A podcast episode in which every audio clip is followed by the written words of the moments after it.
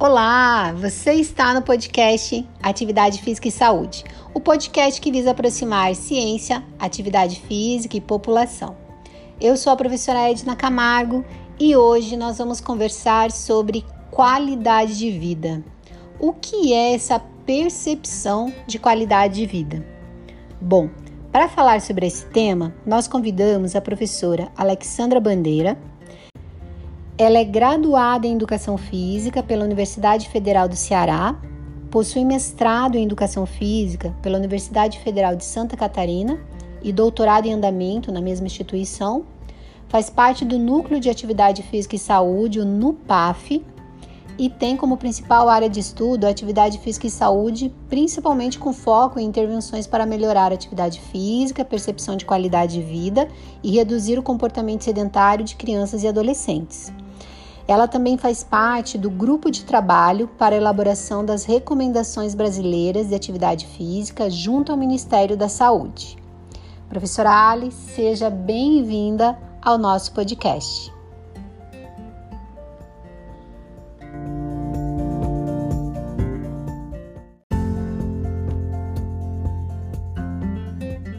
Olá, professora Edna. Olá, ouvintes.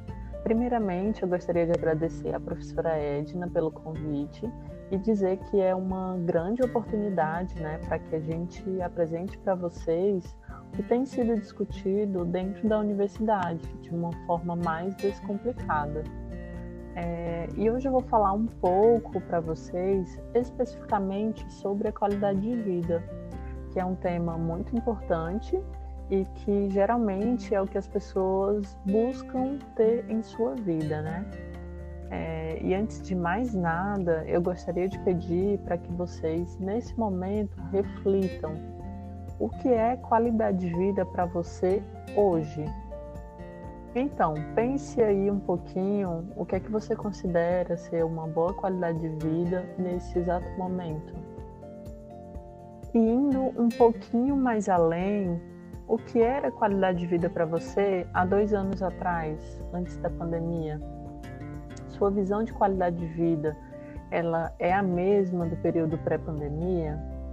Então, provavelmente, cada pessoa que está escutando esse podcast é, tem uma visão bem diferente do que é qualidade de vida.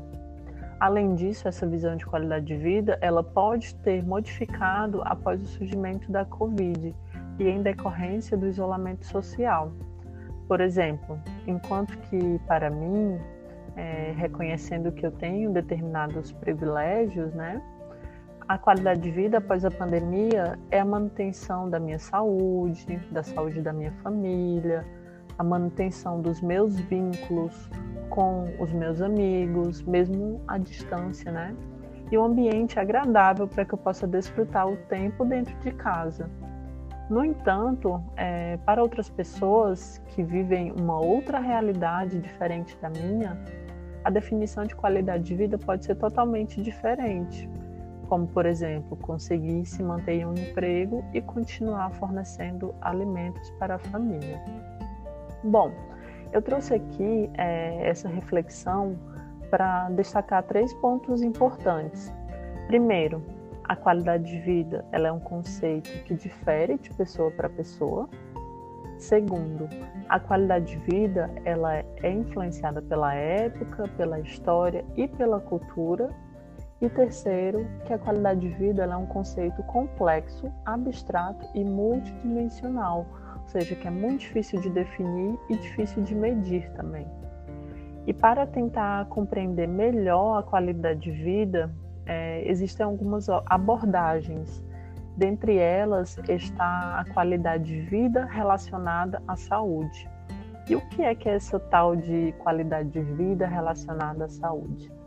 Bom, de acordo com o grupo Kid Screen, que é um grupo que estuda é, especificamente a qualidade de vida, é, eles definem essa dimensão da qualidade de vida relacionada à saúde como um construto multidimensional que abrange alguns componentes, sendo eles físicos, emocionais, mentais, sociais e comportamentais do bem-estar que são percebidas pelo indivíduo, ou seja, é aquilo que você percebe dentro, de, dentro dessas dimensões física, emocional, mental, social e comportamental.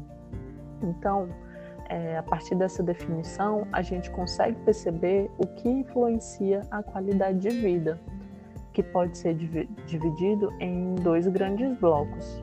O primeiro deles são, é um bloco contextual, né? que aqui dentro está a urbanização, o desemprego, a moradia e dentre outros aspectos. E um outro bloco é, que a gente vai focar um pouquinho mais hoje é, são os aspectos individuais, que dentro desse bloco nós temos como, por exemplo, os comportamentos do estilo de vida, alimentação, atividade física e comportamento sedentário.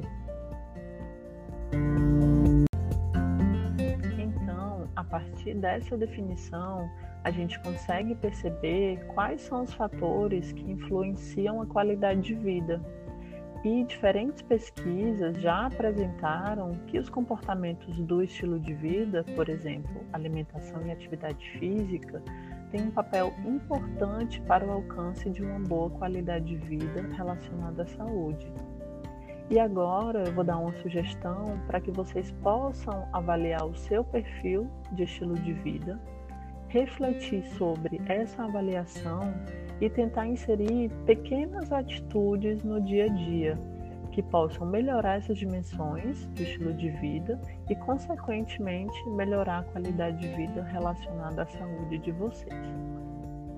Existe uma ferramenta chamada Tentáculo do Bem-Estar, que foi publicada no livro Atividade Física, Saúde e Qualidade de Vida, do professor Marcos Narras, que permite essa avaliação do perfil do estilo de vida Nela existem indicadores de nutrição, atividade física, comportamento preventivo, relacionamentos e controle de estresse. E após o preenchimento dessa ferramenta, vocês podem verificar quais os indicadores precisam de mais atenção nesse momento da sua vida e tomar algumas atitudes para melhorá-los. Então, eu deixo essa sugestão e vocês podem baixar o livro gratuitamente no site da Sociedade Brasileira de Atividade Física e Saúde. Ah, e só para destacar que essa ferramenta ela também pode ser utilizada pelos profissionais de educação física, personal trainer, professor de educação física escolar, para compreender o perfil do estilo de vida dos alunos e orientá-los em como melhorar determinadas dimensões e, consequentemente, melhorar a qualidade de vida. Bom, pessoal, eu espero que tenham gostado do conteúdo.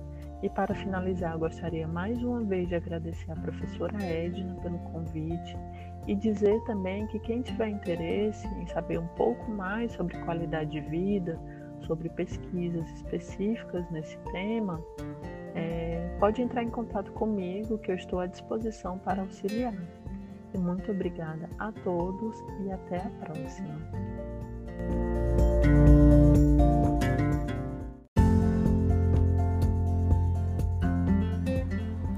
Muito obrigada pela sua participação, professora Alexandra. É, Para você que quer saber mais sobre esse assunto, que se interessou sobre o tema de qualidade de vida, eu vou deixar descrito aqui no, no episódio o e-mail da professora Ali é, e também o arroba dela no Instagram. Assim, você pode procurar ela com mais calma, pode conversar sobre as pesquisas dela. Recentemente, a professora Ali teve um estudo publicado numa revista internacional sobre esse tema, percepção de qualidade de vida. E também você pode conversar mais a respeito do grupo de pesquisa que ela atua, no PAF, é, sobre esse instrumento que ela mencionou, caso você queira aplicar ele para os seus alunos. É, está tudo descrito aqui é, nesse episódio. Bom, eu agradeço a participação de vocês, agradeço a participação da professora Ali. É, se você estuda atividade física, exercício físico e gostaria de fazer um episódio aqui no nosso canal, entre em contato comigo lá pelo Instagram, no arroba camargoedna, é, que eu vou conversar com você a respeito dessa possibilidade. Então, se você deseja divulgar sua pesquisa, me procura, ok? É, eu fico por aqui. Desejo um excelente domingo para vocês e até a próxima.